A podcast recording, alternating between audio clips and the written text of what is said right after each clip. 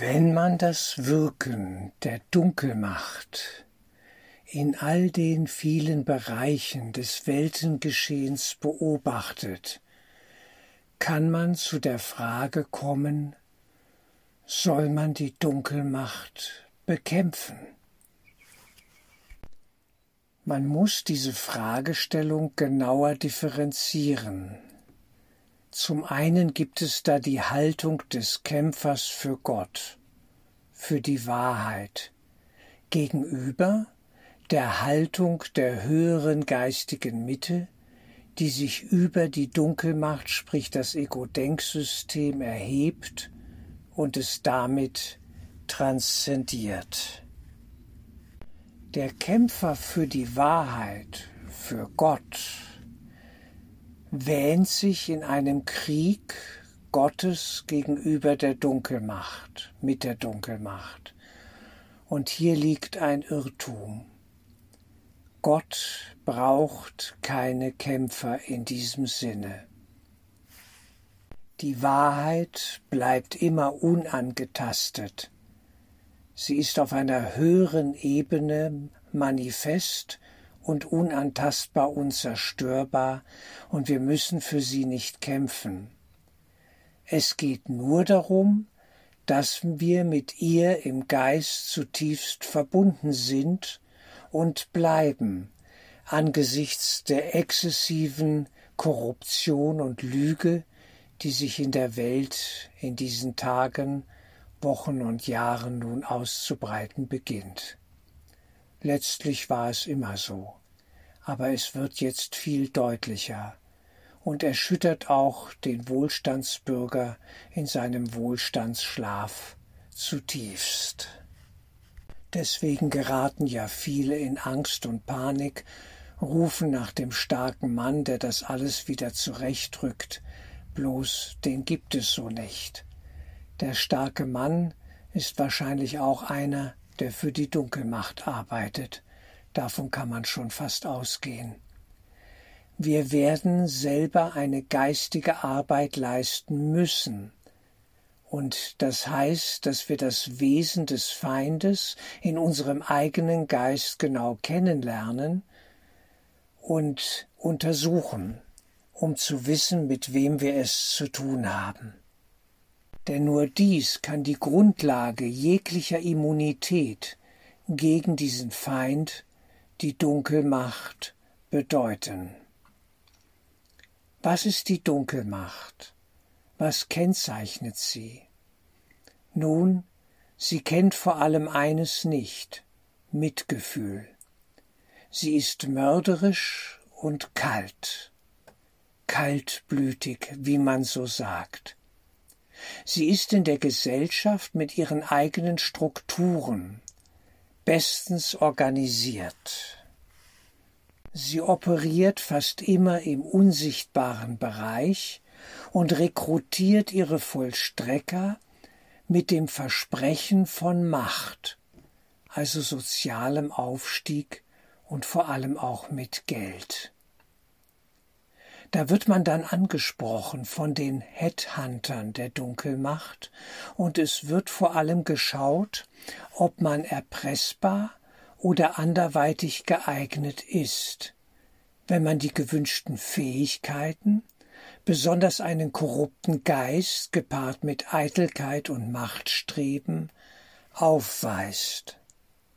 Da gibt es dann regelrechte Schulungsstrukturen, die von den Anwärtern durchlaufen werden müssen, wo sie zeigen müssen, was sie können und ob sie wirklich geeignet sind für die entsprechenden Posten in dem wahnsinnig mörderischen System.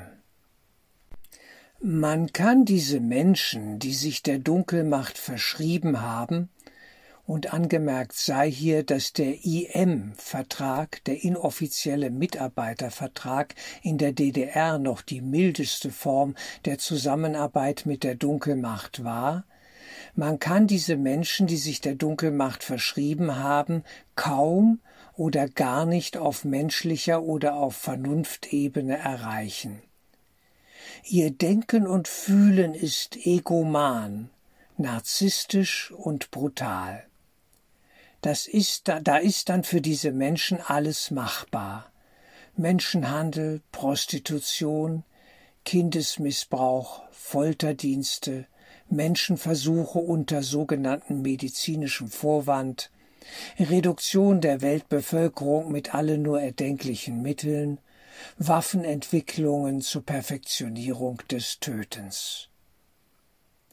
Den Handlangern der Dunkelmacht ist eines vermutlich nicht klar. Auch sie werden gefressen und damit zerstört werden.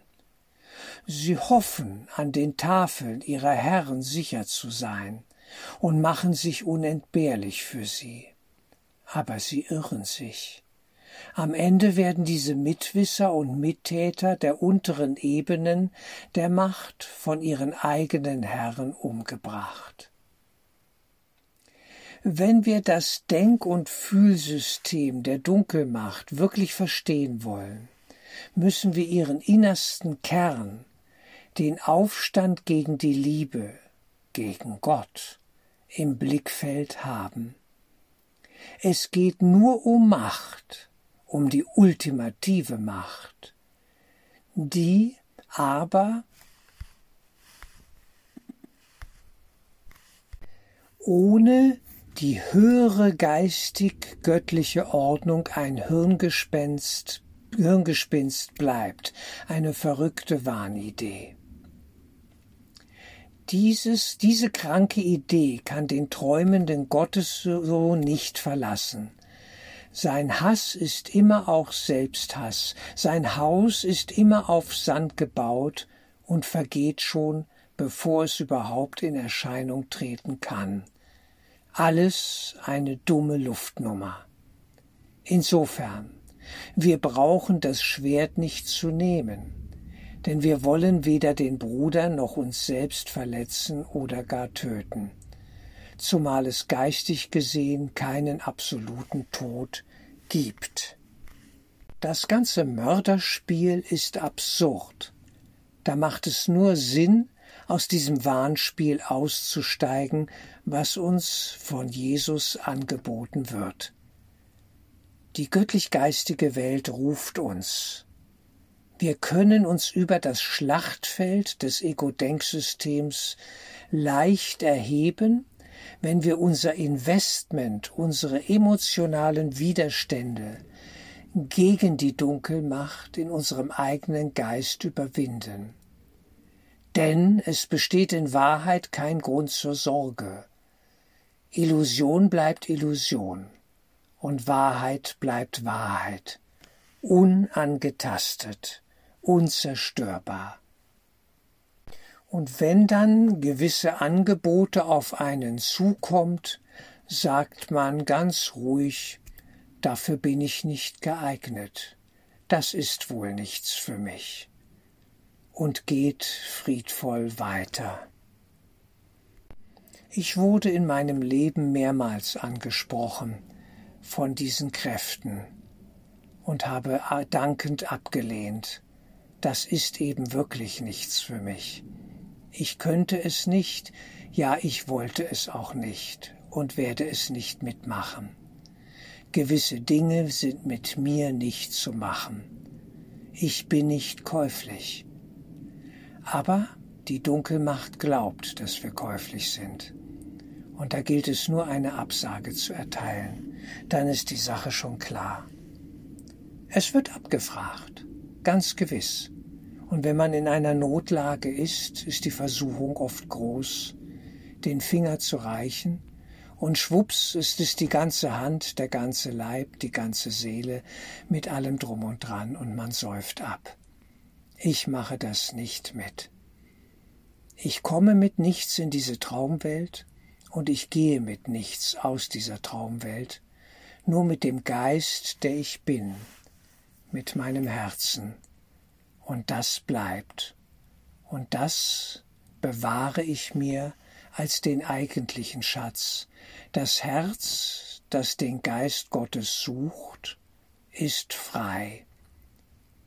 Es vermag zu lieben, weil Gott durch dieses Herz hindurch liebt und uns frei macht, schon jetzt in dieser verrückten, wahnsinnigen Welt, an die wir noch glauben, von der wir noch träumen.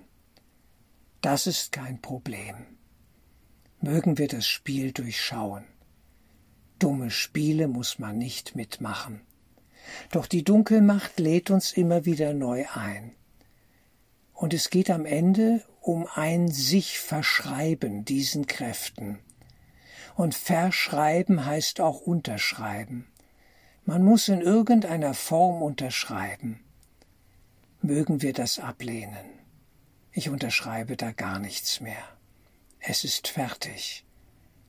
Ich gehe den Weg der Mitte, der geistigen Wahrheit, die weit über all diesen Unsinn hinausführt und Frieden schenkt.